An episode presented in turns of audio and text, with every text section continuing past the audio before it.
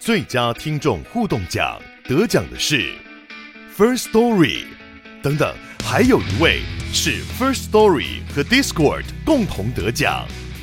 First Story 最新推出的 Discord 整合功能，是为听众管理新标杆，将拥有会员资格的听众自动加入 Discord 群组。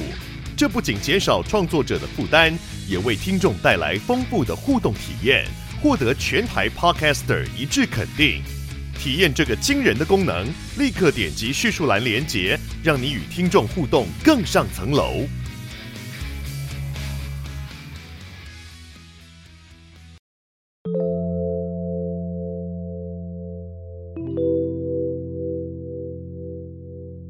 嗨，我是康娜，我是卡拉，欢迎收听偷听 Story 完美同步。哇，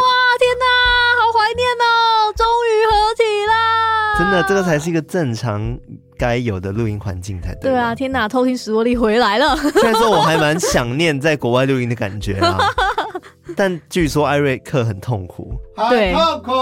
那个消杂音的部分应该是消到一个不行，我剪辑也很痛苦，消了一百万次还有新的杂音出来，真的很厉害。就是明明就是同一轨哦，然后但是到后面的时候突然就是哎有新的杂音吗？对，有新杂音出现这样，真假的？对，好酷哦，很有层次的杂音。对，还是我的房间的磁场不太一样啊，就开始会转换，对，还会转换磁场，还有那种下午经过三点之后。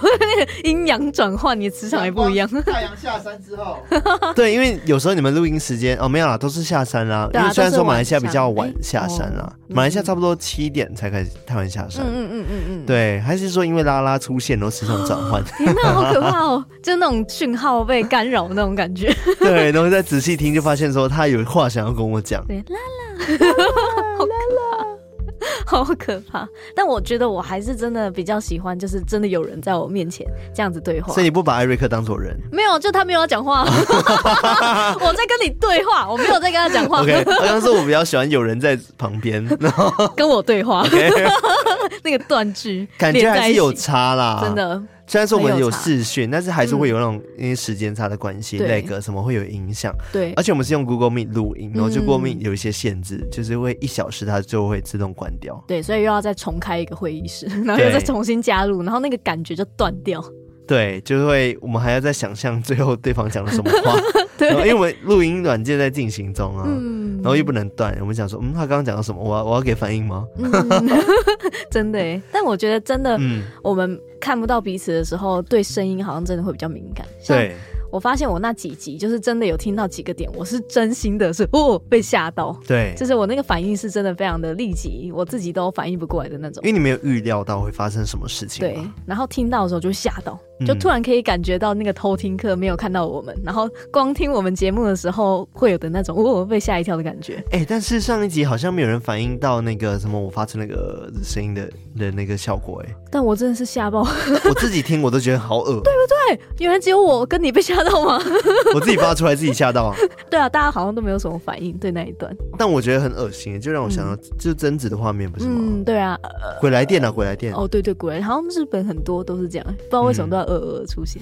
嗯，好了，反正我们现在就同步了，耶，太好了！我们偷听史多利又回归一个正常的轨道上啊，对，真的 啊。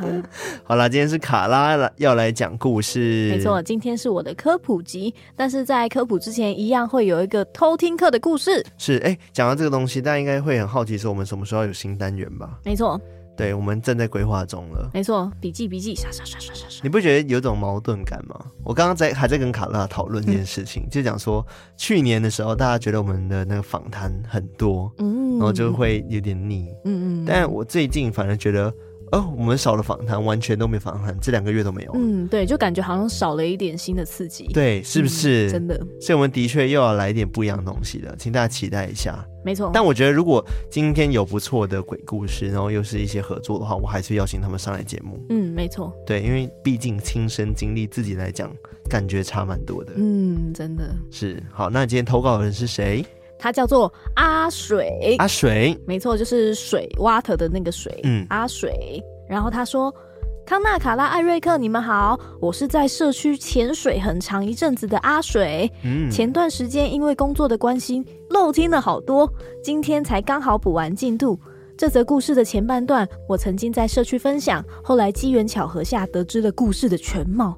这就来分享给最喜欢的鬼故事 Podcast 啦！希望你们不介意重看一次。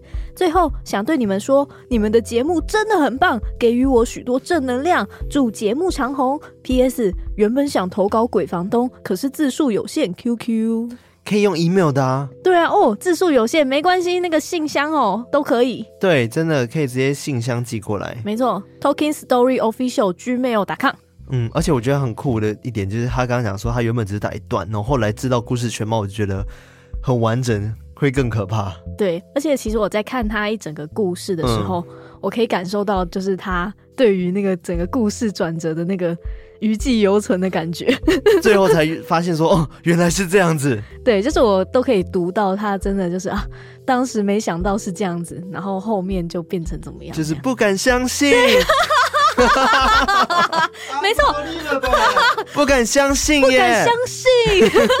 你哦，那个大家知道那个关于我看鬼变成家人那件事的电影？对，没错，我跟卡拉昨天还去看。对，我们马上康纳一回来，我们就去看。对，因为听说就是很好笑，然后又很感人，这样子。嗯，是不是真的就是捡到红包，大家就跳出来说恭喜？对哦，而且一大堆哦，哦恭喜恭喜哦，这加塞就很倒哦，哎呦！哎，拜托，可以捡到那么帅的，赶快捡一捡。对啊，我也要，喂 喂，乱捡。好了，我们来听故事，那我们接下来就来偷听 story。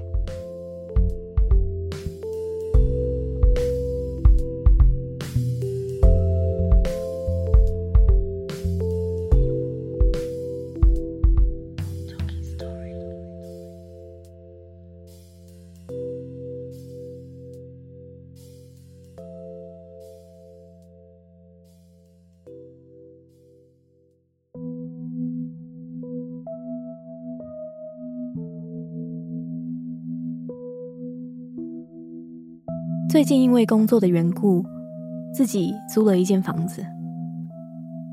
由于我预计要待很长的一段时间，所以就找了一间没有附家具的，想要自己置办一些新的家具回来，也可以依照自己的喜好去布置未来的新家。那间房子的租金跟同地区比起来差不多，空间很明亮，加上。看房的时候没有什么特殊反应，房东也很友善，所以我布置完就直接入住了。事后想想，当时没有请一些懂行的朋友来看，还是太粗心了。当时那件事情发生约莫持续一个月，说来惭愧。我自己也只记得一些片段，甚至于，哪怕到已经换租屋处的现在，我也不知道当时那里到底怎么了，不知道那里是不是真的有灵体的存在。大家应该都会有一些经验，就是听到自己内心的声音，可是那个心声。究竟是不是自己在说话？你们能确定吗？整件事情要从布置的时候说起。我在选家具的时候是采取网络订购的。当时我一边在租屋处看着网页，一边想着每样东西要什么样的颜色以及摆放的位置。当时我看着一组浅绿色的家具，觉得跟整间房子的色调很搭。准备订购的时候，我却多滑了两下，看到一张红色的书桌，心中没来由的就想着，我比较喜欢这个，所以马上就下单了。之后我仔细想想，从小到大，我都不喜欢红色这种鲜艳的颜色，究竟为什么会毫不犹豫的下手呢？第二次是在我住进去之后的第一个礼拜天，我想邀请朋友一起来聚聚，但是在朋友们过来的前几个小时，待在房间的我，又突然想着，我还是比较想静静，所以就对朋友们说，我有点不舒服，还是别去了。那次是我第一次感觉到不对劲，因为我是很喜欢跟朋友一起喝酒聚餐的人，而我当天心情也没有特别不好，没理由会有这种想法。而在那之后，我开始注意到我自己的不对劲，于是开始记录一些自己的心情。我是一个很喜欢外出的人，平常回家也喜欢玩游戏，跟朋友聊天。对于工作，至少也算尽责。而我虽然留着长发，但是跟其他男生一样，懒得打理自己，常常绑一条橡皮筋就出门了。然而，在我住在那一间房子的那段时间里，我每天回家就是洗澡，然后花一个多小时打理自己的头发，接着躺床。放假也是宅在家，甚至于每天都想着怎么样可以不去上班。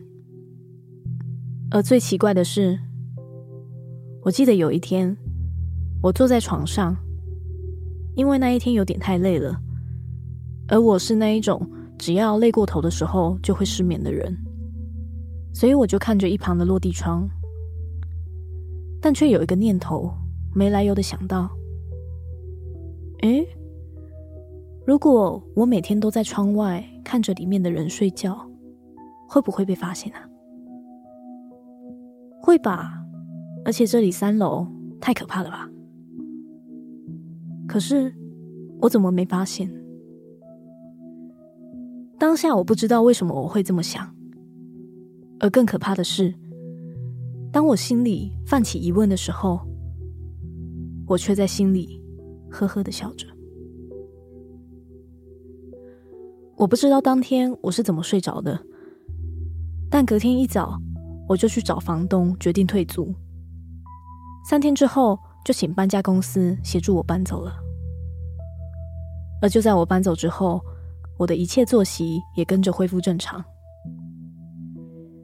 班里那边过了一个多月之后，我还是没有勇气去询问，当时我听到的究竟是谁的心声。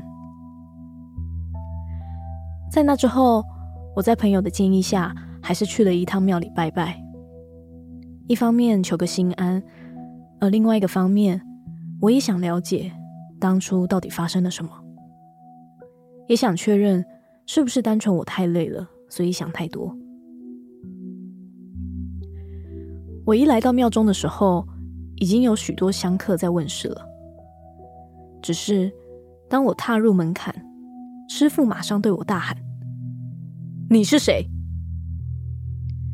当下我其实不以为意，毕竟之前我也听其他的师傅说过，我的祖先有时候会来我的身边看看，就礼貌性的点头致意，并向一旁的师姐说明我的情况跟来意，请师姐代为转达。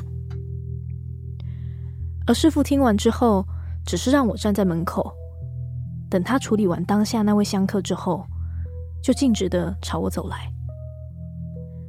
师父对我说：“门外的那位是不能进来的，你先去前面坐下。”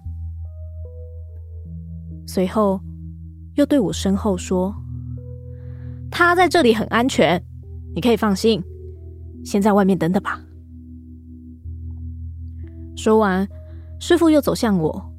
他只是看了看，就直截了当的说：“你被不好的东西盯上了，你是不是曾经听到不属于自己的声音？”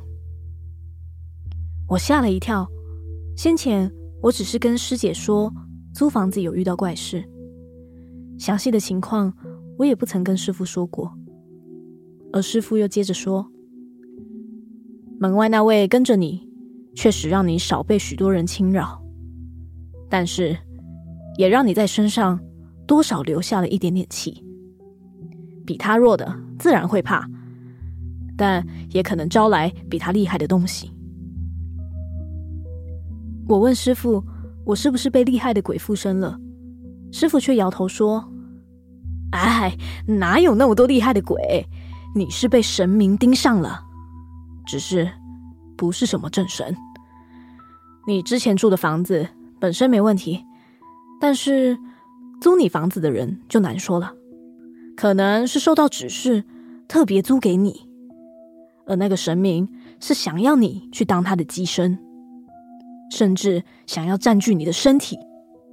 你那阵子是不是有许多不同的习惯跟喜好？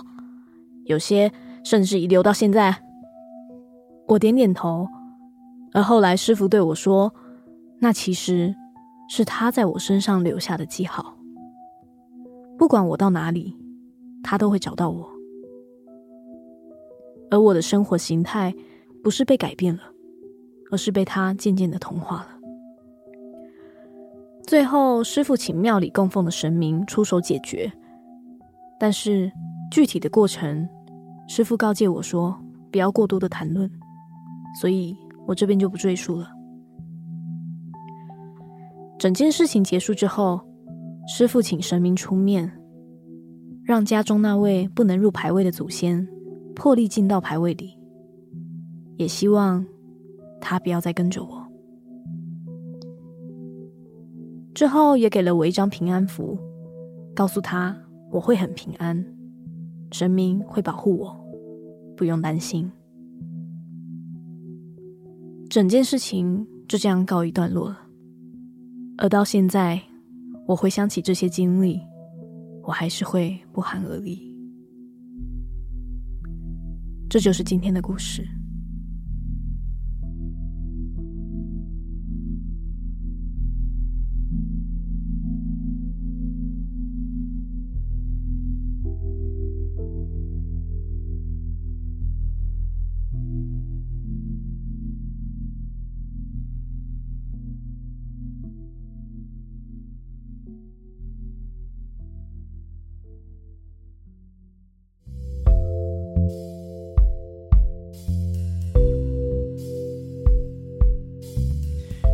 没有想过，有时候你会很不了解自己在做什么，然后好像不像是你自己的感觉？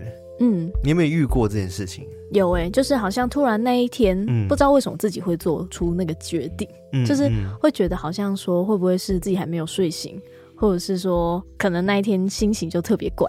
嗯嗯，因为我自己的话就蛮常发生这种事情的，嗯、甚至我会觉得说，哎、欸，我怎么会讲出这种话，或者是做出这种事情，哦、就会甚至是。有一阵子，不是一阵子啊，有几天，我是尝试说照镜子，哦，然后看自己，我就发现我好不认识自己 哦。我是谁？对，就是有这种感觉。嗯，甚至是有时候我会看周遭的人哦，嗯，任何人，包含你，艾瑞克，嗯，我看你们，我会觉得你们突然间变成一个。超级陌生的面孔，然后我不太认识你们的感觉。什么啊？哦，我不知道怎么描述，不知道大家有没有这种感觉过？就是我看着这个人，就连我妈，嗯，但很少啦，就偶尔看他，就感觉，哎，他好像变了一个人，然后。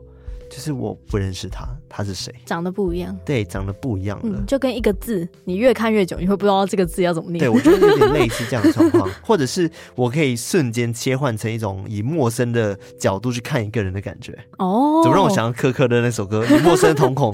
陌生瞳孔探险，好听。我觉得有这种感觉，就真的是忽然间，呃，用别的角度去看你。然后，如果我今天是一个陌生人的话，在你，在我的眼里，你是怎么样的一个人？嗯，这种感觉。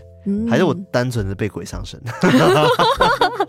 不知道，还是是其他人被鬼上身，然后你看到的是那个灵体的样子。因为有些也有这样讲法嘛，对不对？就发现说，哎，为什么他的样子感觉变得不太一样了？对，但代表说是其他灵体可能跟着他，跟着他，或者是刚好上他身这样子。嗯，对，或者是嗯，像他这一次说的是关于心声的部分嘛。对，我觉得我其实也会有一段时间，我也是常常听到自己内心的声音，或者是我会自己脱口说出。一句话，然后，但是我当下没有情境，或者是没有那个原因会说出那些话，嗯、像是我会说：“你知道我是谁吗？”嗯，跟自己讲吗？对，你说对着镜子吗？也不是对着镜，我可能就是只是在写东西而已。哦，我然后就突然冒出一句：“你知道我是谁吗？”而且很长哦，很长，好可怕哦。对，那上次发生什么时候？很近啊，就是 很最近的事情，因为。会冒出这句话的这件事情，嗯，从我蛮早以前就会只是我是从真的蛮最近才开始意识到，就说，哎、欸，为什么我要问自己这句话？嗯，你好怪哦。对啊，我也不知道，我就觉得很奇怪。我觉得我也蛮怪的一点就是，我会跟自己讲话。我也会跟自己讲话，就是我会呃创造两三个角色，然后我会自己跟他们对话，但是我都会。尽量就是当下想到什么答案就讲什么答案出来，嗯，你知道我意思吗？比如说，嗯、呃，你今天要干嘛？然后我现在同学讲说，哦，那可以去喝咖啡啊，嗯，然后类似这种对话，但当然不是这种，不是这种简单的对话，但是我忘记了，有时候我会问自己问题，嗯，然后问自己问题说，哎，要怎么解决？然后马上就会有一个声音告诉我怎么解决，那我就跟他讨论。嗯 原来你有自己的智囊团啊！不早说，才发现作弊啊！我跟你都是怪人。艾瑞克刚刚在一边很奇怪的眼神看我们，他刚刚在斜眼看我们。那我我也有曾经就是想要跟我就内心的那个说话，嗯，就是那一段说话，但我发现好像就我们的分灵体啊。对啊，我觉得或者是很像之前我们讨论过的守护灵的东西，因为真假守护灵的形态有分很多种嘛，一种是可能像你是可能是你的祖先等等的，或者是有些人是。可能一些动物就是他的守护灵的形象，嗯，但有一些其实是有点像未来的自己，或者是传说叫做高我的一个东西，嗯，就是比你现在的就是在人世间的自己更高阶的一个自己。嗯，对。然后我有时候就会觉得说，好像他好像也是另外一个我，但是他好像看到的东西比我多的那样子。那他每次问你说，你知道我是谁吗？你有回答他吗？没有，因为你不知道他是谁。对，我真的不知道。但是有时候。某几次我真的遇到问题的时候，我会想要跟他讨论，就是我会用一个感受去感知说，那我应该怎么做？嗯，然后好像真的就有因此得到一些解答，就是不管是可能在思考事情的角度，或者是。那种面对的心境，就是好像会因此而变好，嗯嗯，或者是好像真的可以往解决事情的那一个方向去发展，这样子。嗯、就觉得蛮。但我觉得你的比较可怕嘞，相对起我的来说，因为你是感觉突然间讲话讲到一半说，你知道我是谁吗？嗯、是超像是什么人格分裂？真的，就是我那时候也没有意识到说怎么会有这句话，嗯、但是在自己的。情况下嘛，还是说都在自己的情况？比如说我在跟你讲话，等下你突然间想说，你知道我是谁吗？没有没有没有，就他不会插话，他只有在就是我自己的时候。哦。OK 所以或者是有时有时候上班的时候也会，就是哎突然头脑会那个那一个声音告诉你这句话这样对，就会自己他也不像是一个声音在头脑里面响起哦，他就感觉好像是好像是你自己想说话，但是没有那个原因或者是没有那个情境需要你去说出这句话。但他就是自己冒出来。我好像看到是谁了。谁？现在跑出来了。看一下。好可怕！刚刚康纳指我的旁边的后面。你这样转过去，他脸贴脸这样。好可怕！好，我不知道这这个我也不太知道。OK，我觉得就是一种。或许是我们如果很常在做冥想或者是静心的时候，会很常发生这种事情。嗯、因为很常很多老师在做这种这心灵课程的导师，他们都会跟我们讲说，我们要尝试的跟自己对话，嗯，嗯，然后去找到我们心中要的是什么，嗯嗯，我们要的平静，我们要的答案，嗯嗯嗯，对。或许我们我们在忙碌中还是可以做到这一点吧，有可能，搞不好我们平常就是没事就会自动在那个状态里面。嗯，我觉得我们之后可能要安排有一天就是来一个心灵。的大冥想活动，大冥想，对，就是心灵的什么之旅的，让我们去玩。还有一个名称我忘记了，什么心灵什么什么什么之旅，你听过吧？类似那种心灵之旅，不知道，还是我们偷天的旅行就去心灵之旅啊？你说一整天就是静坐这样子吗？在深山里面，然后深山里面没有 WiFi，没有手机，没有电脑，然后有没有音乐，就只有鸟叫声，虫鸣鸟叫。然后还有师傅的嗡嗡，然后还有那个波嗡，艾瑞克不能接受是不是？他不行，他的为什么？好无聊哦。万一你就可以跟我们一样开发到，你发现有人跟你讲话，然后就跟你说：“哎，我觉得这个音乐不行。”我觉得就开始指导你。对，我会我会睡着。没有啊，通常这种活动是要让我们心里放松嘛，对不对？身心放松，嗯、然后很自然就会睡着。嗯，就会舒服舒服的呢。对，然后起来就三天后了。他是昏倒吗？我现在应该去医院。被侵占了三天都不知道这样子。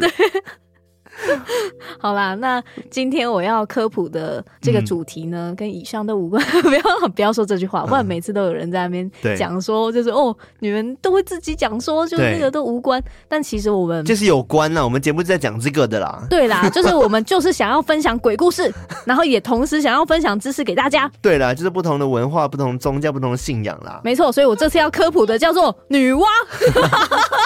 很派哎、欸，在派什么？女娲派啥啦？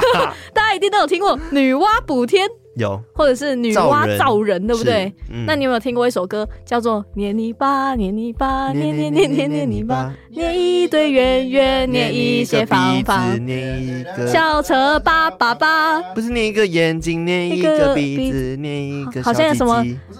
怎么有捏？没有捏小鸡鸡吧？没有吗？才没有嘞！哦、那么具体？他、啊、不是男女啊，捏一个捏捏。那个悠悠没有这样唱吧？哦哦哦 这个不能当歌词吧？OK，没有啊。总之就是每次想到女娲补天，我就会想起这首歌，因为据说那个女娲造人就是这样子去做人嘛，就是用那个泥巴，然后去做出一个一个人。嗯，对。那今天要跟大家科普的这个女娲娘娘。她其实就是在华人民间非常广泛，然后又很长久信仰崇拜的一位古神。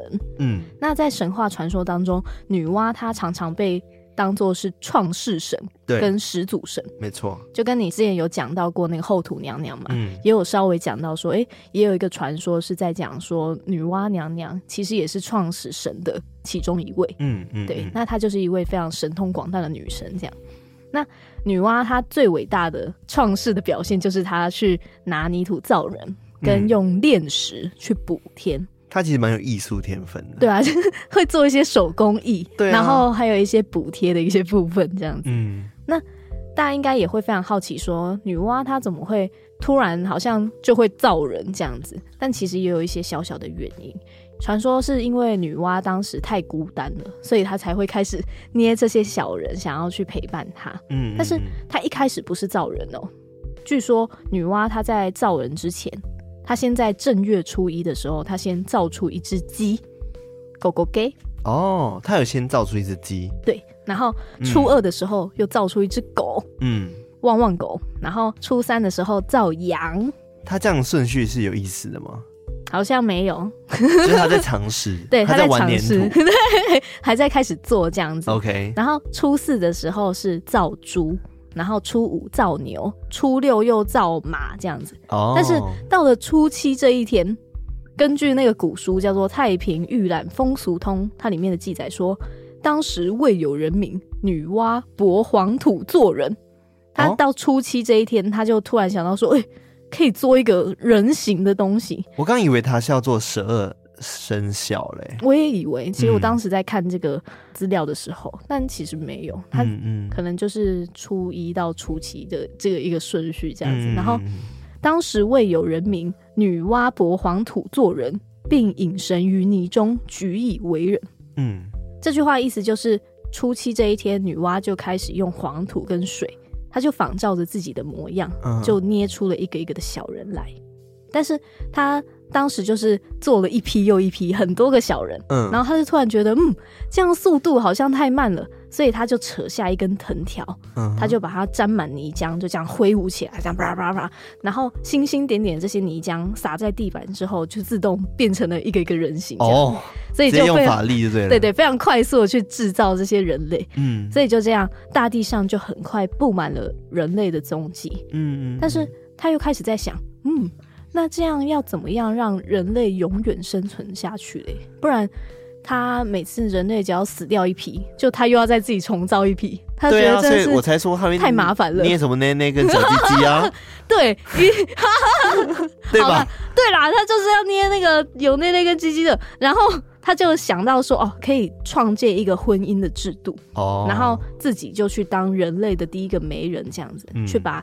男子跟女子们就是互相配合起来，然后也让他们懂得怎么样传宗接代，然后依照自己的力量繁衍下去。是，所以传说女娲她可以化身万物，就是她可以变化成万生万物，然后每天可以创造化育出七十样东西来。哦，据说她的一段肠子就曾经画出十个神奇。肠子？对，她的一段肠子，然后就造出很多神。什么是肠子？就是大肠。灯啊，对，其中一个部分就可以化成出很多的神这样子。在基督教里面，是不是用肋骨？哦，对不对？对不对？对，rib，R I B。OK，谢谢。乐牌教会以第七天就休息了。哎，那很接近啊，真的哎，因为他也是他也是工作了七天，然后第七天做人，但是你们是第七天休息，叫他第七天还在工作啊。但是他是第七天有新的东西出现了，新 new。我们前六天就做完了，第七天就就就休困。好，很棒，很棒，很棒，好棒哦，好棒哦，懂休息哦。而且我们从光开始哦，很棒哦，很棒，哇哇哇，太厉害了，哇，大敷衍。好，我继续讲。那关于这个女娲造人呢，其实还有另外一种说法是，这些人类其实都不是女娲用粘土捏成的，它是女娲跟诸神共同创造的。所以是那时候已经有其他神存在了。对，然后女娲在跟他们一起创造人类这样。哦，对，所以在孕育多次的这些过程当中，就有的会开始生出有手跟脚啊，然后或者是开始会有阴阳的。这些哪哪个机器出现，怎么办？我头脑就是那个哎、欸，就是一个实验室，然后他们穿着白袍，然后就很多玻璃瓶罐里面很多人 在泡在水里面，然后慢慢一个都会研究成一个完整的男生或者女生。感觉是这样子，还有放那个，而且是很多的众神们呢。因为感觉从这些资料看起来，他们不是一开始就是直接是人，对，或者是直接是男生或女生，他们是慢慢的演化。那这很多玻璃的那个罐子，然后里面水泡一个人形 然后最后才真的变成有男生跟女生这样子，然后他们就慢慢的可以自己繁衍下去。嗯嗯，对，这个就是女娲造人的一个传说的过程。嗯。那刚刚有说到说女娲补天嘛，那女娲补天这个其实也有一段小故事，而且是叫做炼石补天。炼石？对，他的故事是这样。嗯，这个故事可以追溯到水神共工被火神祝融打败的时候。嗯，那时候共工在愤怒之下，就用头撞断不周山上面的擎天巨柱，就是之前我们讲过那个共工怒触不周山的那个故事，嗯嗯嗯嗯，所以就造成了天崩地裂。嗯。所以当时支持天幕的那四根柱子也都倾倒，然后天倒下了半边，出现了一个大窟窿，然后大地也到处崩裂开来。天上喷下烈火，地底冒出洪水，到处山火不息，然后河水泛滥，然后还有龙蛇猛兽都出来吞食人民，就是一个可怜哦，对空前的大灾难这样子。嗯，所以当时善良的女娲，她就目睹到哇，人类的生活真的好痛苦哦，然后她就感到很难过，所以她就决定说，嗯，她要修补天空跟大地，嗯，所以她就上天下地去找到五色石，哦，一种五色的石头。然后他就把这个五色石融化成浆，然后就填补在天幕上面，嗯、从此就会有朝霞的存在。哦，好酷哦！所以是很漂亮的。对，朝霞或者是晚霞，然后有那种碧蓝的天空。哇哦！然后也有彩虹出现，很像一个长桥。然后据说女娲补天之后，还剩下一些五色石，她没有用上，她就遗留在人间。然后后来就形成。今天在新疆吐鲁番一带熊熊燃烧着的火焰山，哦，有这样子的传说，对，有这样的传说。OK，对，可能因为呃，女娲的这个传说还是从中国古代那边传下来的，对，所以可能也会有一些中国在地的色彩在这样子。嗯嗯。所以当时女娲补了天之后，她又带领着人类们去治理地上的洪水，让人类他可以去安居乐业。这样，那她也每天拿着那个锯齿。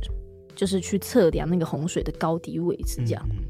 然后女娲也用泥土去填平地上的一些裂缝，然后她又在请海洋里面最长寿、然后最有忍耐力的神龟，它去站在大地的四个角落，去代替那四根擎天柱，去稳住大地。哦、四只对神龟这样子，对对对。OK，记不记得我们之前在讲？地震的时候，我们好像也有讲到，就是神龟的那个传说，嗯、就是据说地板就是有神龟去住着，所以才有办法去稳住这个天地，可以平衡这样子。嗯嗯，因为乌龟有那个最长寿、最稳定的形象嘛。嗯嗯嗯，没错，的象征呢。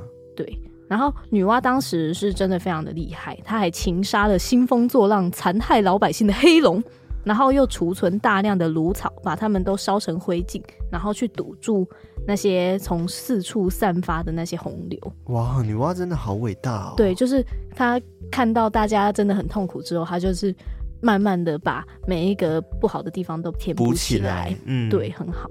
然后他教人把高地上的洪水引向洼地啊，再把洼地的洪水引入河道，然后再引入东海，这样。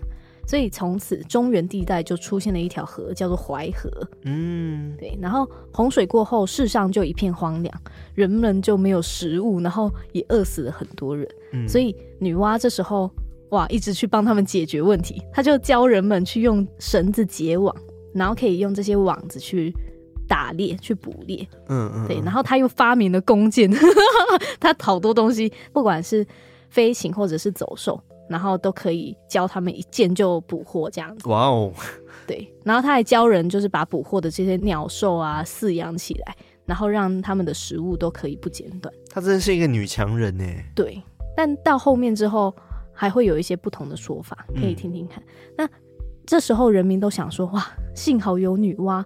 我们的天空不再穿洞，大地不再裂开，洪水不再泛滥，猛兽不再威胁老百姓，所以女娲就从此受到世人的尊崇。嗯，因为觉得说啊，世界又恢复平静，然后也没有天灾的威胁，就可以这样安安乐乐的生活下去。嗯，所以就是一直到现在都还会有可能女娲娘娘庙啊等等的，就是可以让人们去祭奉这样子。嗯嗯嗯。那传说。她的配偶神就是她是有老公的，她的配偶神是伏羲。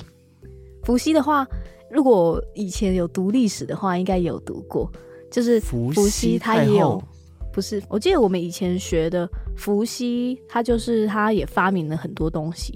包含像刚刚说到一些弓箭什么的，也有的人说，其实那些都是伏羲去发明的。嗯嗯嗯，哦，这个伏羲哈，传说就是以前的三皇五帝之一。哦，OK OK，对，然后也有说法是他们是夫妻，哦、或者是有说法他们是兄妹。嗯嗯嗯嗯嗯，然后也反映出他们其实就来自同一个根源，就是他们结合之后。然后才去产生了人类跟万物，嗯，所以就说伏羲是父神，然后女娲是母神，这样。哦，你这样说法哦，第一次听过。对，但是就有一派的人，他去分析一些不同的文书记载，然后他们就发现说，嗯、如果伏羲真的存在的话，那应该理论上，如果有女娲出现的记载，应该理论上也可以找得到伏羲。嗯、但是会发现说，其实在一些文物记载下面。会发现他们其实都看不到互相的身影，就觉得说哦，如果他们是存在同一个年代的话，应该至少都可以看到说文献会互相提起这样子。嗯嗯嗯。对，但是都没有这个记载，所以就有人去推测说，会不会是有一些父权思想的人，他比较想要去、嗯、以男生为主，然后就把女生的这个部分没有记载起来，这样子。对，就是他们会不甘于，就是觉得说这个世界就是被女生统治。或者是甚至是由女生创造，就是他们想要当最厉害的那个，嗯、所以就会有这样子的说法，是有一派父权思想的人去杜撰了伏羲这个人物，然后再去说，呃，其实都是伏羲去制造的这样子。哦，对，就是这是另外一个说法。嗯，对，也给大家参考看看。就不同学者他们自己的研究啊。对对对对，但是。因为经过各种说法的流传跟演变，就是也会发现说有很多画像其实是有伏羲跟女娲一起出现的。嗯，而且从画像里面可以发现说，他们有时候是面对面，有的是背对的，但是共通点都是你会发现他们的尾巴都是呈现一个螺旋状交缠在一起的那个状态。就是他们两个是交缠在一起的，对对对，就是显示出他们可能是夫妻等等。是不是他？我我现在突然间头脑有一个画面，是他们是不是蛇？有没有用、嗯、用蛇来代替他们的形象啊？对对对，很多人都说伏羲跟女娲他们都是人首蛇身，就是他们是人的头，但是蛇的身体，嗯，或者是龙的身体，嗯嗯，对，然后他们尾巴就会这样交缠在一起。哦，而且伏羲的手上很多都是拿着锯齿，就是齿。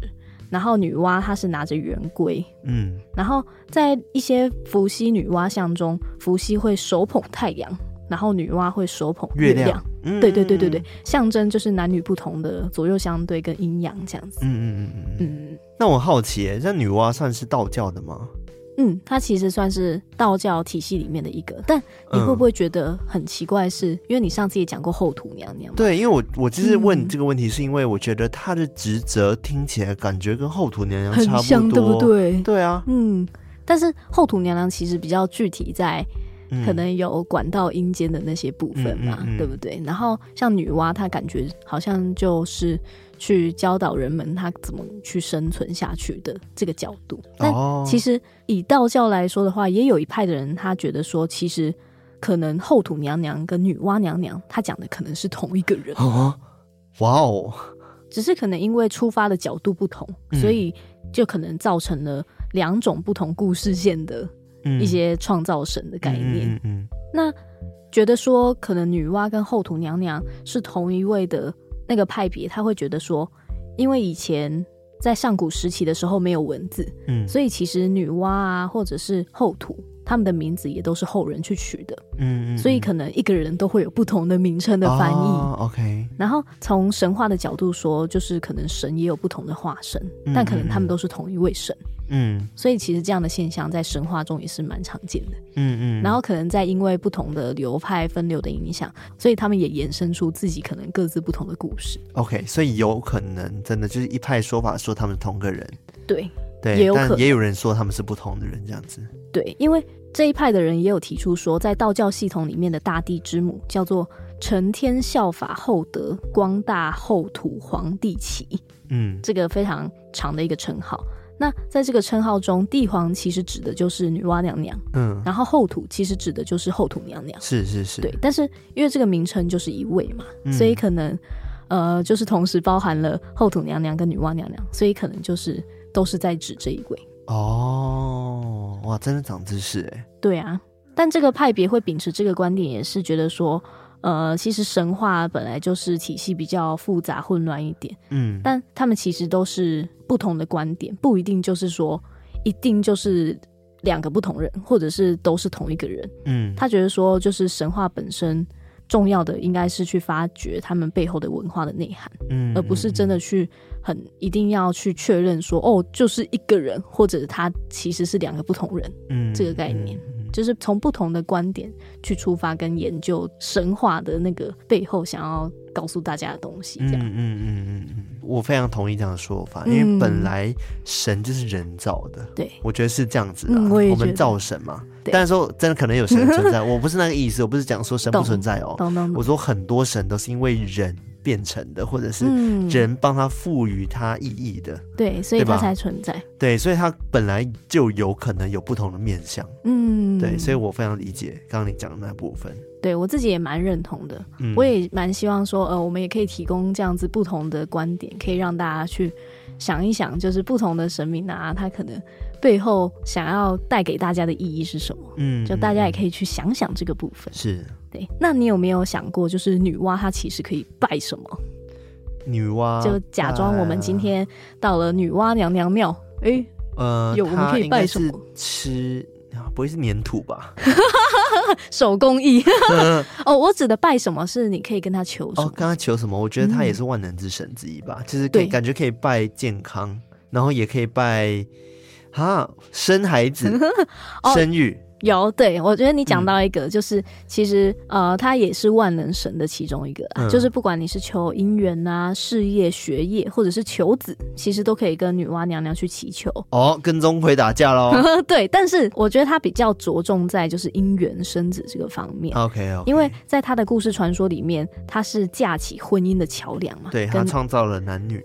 对对对，然后安置家庭，然后也可以去帮忙人们去化解双方家庭间的冲突，嗯、或者是不和这样子。我相信啊现在也 upgrade 了啦，应该男男男、嗯、女女都可以了啦。对对对，就是有随着那个时代的进化，这样子 不敢相信，不敢相信。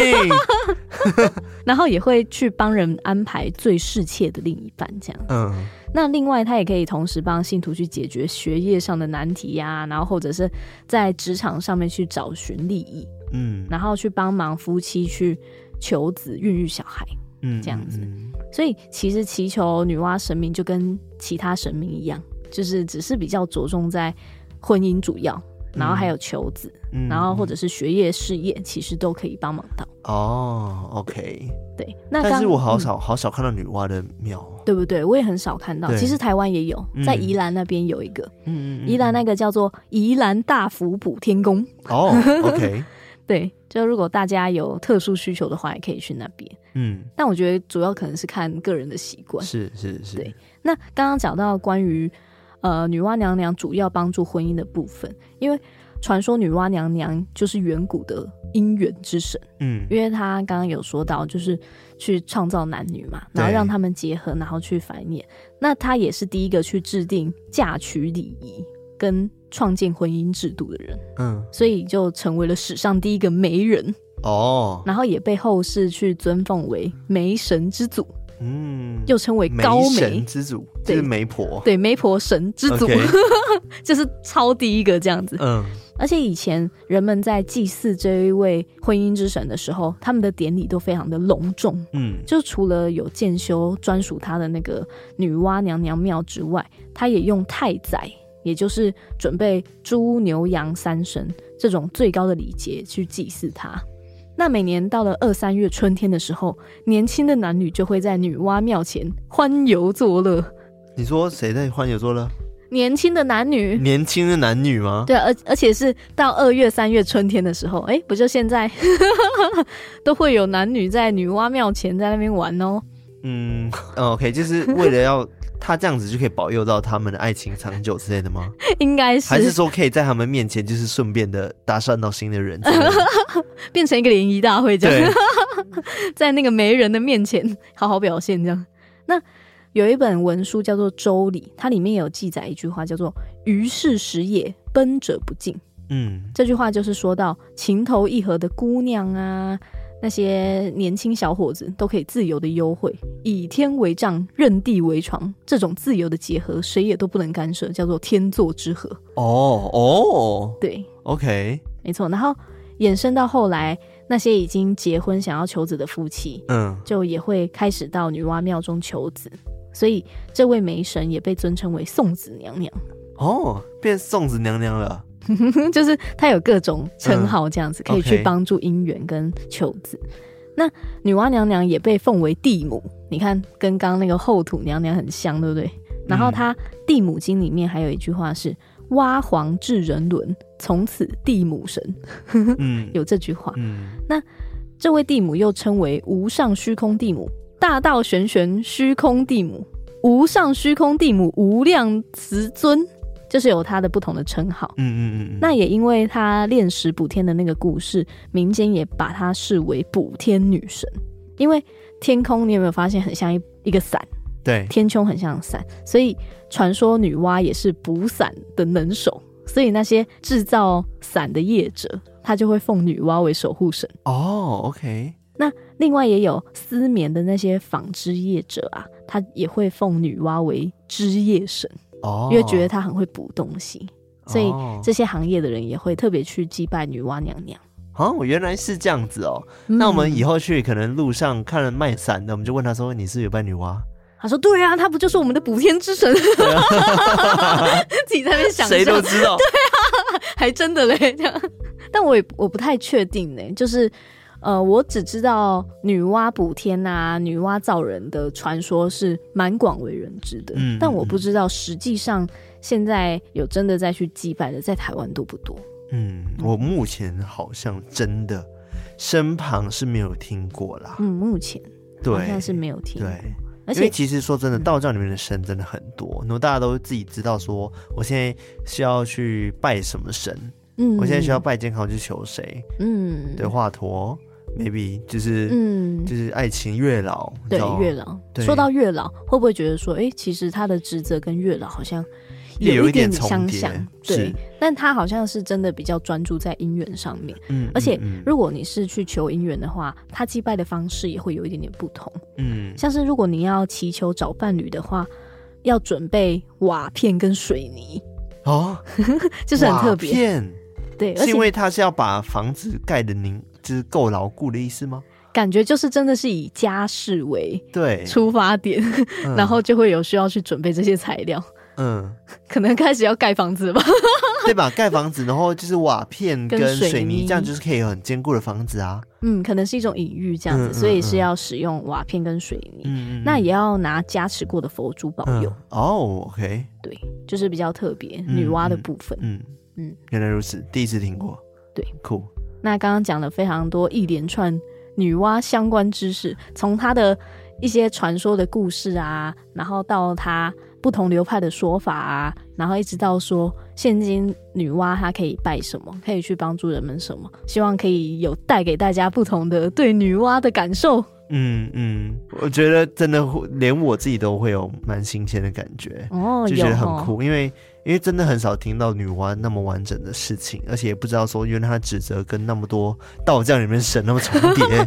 对啊，甚至还跟那个后土娘娘哦，搞不好是同一个人哦，哇，这样。对，真的，我不知道她是属于在道教里面的哪一个阶级哎。嗯，如果是这样讲的话，但如果是以跟后土娘娘同一个神话阶级的话，嗯、那也许她就是跟后土娘娘是同一位，对，对，就是在同一个 level 上面。对。有可能，嗯，五颗莲呐，自己讲。好了，我觉得蛮有趣的。嗯，在那我今天关于这个女娲的科普就到这边。哦，就让我想到我一件事情要补充，就是之前我不是有跟大家分享，就后土娘娘那集的时候，有提到说，嗯、呃，好像。多数的神，只要关于土地孕育大地的，都是女神嘛？嗯，对。但其实有个偷听客，我就帮他匿名哈，叫阿德好了。阿德他就有分享，跟我跟我讨论啊，这样子。嗯、他讲说，其实呃，不是所有神话都是女神哦。嗯，像埃及的神话，大地是男神。嗯。然后反而是天空是女神，哦，然后他们的关系是兄妹，然后太恩爱了，所以就是一直黏在一起这样子。对，没有小小的补充一下啦，然后他就跟我分享这件事情。对，非常感谢你的补充，嗯所以欢迎各位偷听客们，如果你们有什么想要跟我们分享、跟我们讨论的话，都欢迎跟我们讲，在 Discord 上面也可以，IG 都可以。没错没错，对，因为对我们来说也是一个新的知识、新的学习。真的，我们互相补充一下。对对对，赞。那在节目结束之前呢，我们要先来感谢我们的干爸干妈。那这一次呢，是要来感谢在绿界上面一次性赞助我们的干爸干妈，小额赞助我们的干爸干妈。那一共有两位。那第一位叫做康哥。哎呀，康哥！哎呀，你又来了。康哥说。康纳不在，这小小的斗内就只给辛苦的卡拉跟艾瑞克。哎、欸，什么 意思？康纳也还是在的，好不好？我也是在遥远的地方。我身兼多职，我还要玩呢。哇，好忙哦，超级忙的耶。那还是给我跟艾瑞克好了。好啦，谢谢康哥的赞助，谢谢，谢谢你每一个月的支持，赞赞赞。好的，那接下来呢是另外一位叫做凤山阿汉，凤山的阿汉。对，高雄的相亲。那他说：“康纳、卡拉、艾瑞克，你们好，我叫做凤山阿汉，喜欢你们轻松又点无厘头的风格，工作或做家事。”上下班甚至环岛的时候都爱听，你们已经成为我生活不可或缺的一部分了。喜欢你们的原因不只是因为亲切活泼的风格，主要是好几篇故事的场景我都有实际去过，不是因为听完才可以去踩点的，所以他都经历过吗？而且是以前都有去过，后来听你们的节目才知道，哦，原来这些地方有那么多的故事，让我产生了很多的共鸣，像是佩瑶的树叉科技大学。我是那间学校的校友，多少有听到那边的传闻，还有鬼鬼代言人那一集，那间有名的路中庙千秋府，也是我从小到大都会去的庙，还有道教首印那集魏武营水塘那个滴水声，我也有听过，哇，哦、那么巧，对啊，天哪，你都自然踩点呢，对啊。但还好没有发生什么事。再来就是高雄有名的事故大楼，在八五旁边的那栋。我大学的时候有进去里面的公司实习，还好你们在讲这些故事的时候，总是能穿插一些愉快的气氛，不然我一定会做噩梦。总之很感谢你们这么用心在经营节目。虽然我从来没在现实生活遇到你们，但总觉得你们一直陪着我度过生活的每个阶段。我会持续的默默支持你们的，加油哦！哇，谢谢这个凤山阿汉，谢谢这位来自高雄的相亲哦，相亲什么？相亲，相亲，凤山阿汉，真的，他最后那句话其实蛮感人的。对啊，我也觉得，就是嗯，陪伴他在不同的人生阶段这点，对，我觉得相信会啦，因为我们现在做快三年了，嗯、对，接下来做一个六年，就应该很多人就已经 真的有遇过各种的不同阶段了，可能什么各种转折点啊 都遇过了。对，因为已经有听过一些偷听课说，就是、嗯、哦，他从呃还在学生的时候听到出社会，对，那也有听过有些偷听课是跟他老婆从女朋友听到变老婆到他们结婚这样，对，就觉得哇塞。哦好感人哦，真的很感人。好啦，对啊，主要是还是谢谢你们陪伴我们才对。对啊，真的耶，谢谢你们陪我们那么久。是的，所以你们要做一件事情呢，就是拉更多的偷听客。没错，拉下线，开始拉下线，一个人给我拉十个，对，有 KPI。好了，非常谢谢这位凤山阿汉，感谢这个凤山阿汉。好的，那今天到这边喽。啊、那喜欢我们的节目的话呢，记得我们的 IG 订阅、追踪我们，然后还有我们的 Facebook。还有我们的 Discord，加入我们成为我们偷听好邻居，然后还有在我们的那个 Apple Podcast、Spotify、KKBox、MixerBox，嗯，各种 box 可以收听 Podcast 的平台，没错。下面订阅我们，订阅一定要按下去哦，不要让我们只沉入大海，我们就会消失在这个 Podcast 的海中。哦，订阅起来，追踪起来，订阅下去，然后欢迎大家多多留言跟我们互动。没错，可以留言的地方留言，可以五星的地方五星。是的，那还有什么呢？还有投稿故事，没错，欢迎多多投稿你们的故事哦。没错，很期待听到一些不同的东西哦。是的，那我们今天到这边，我们下次再来偷听 story，拜拜。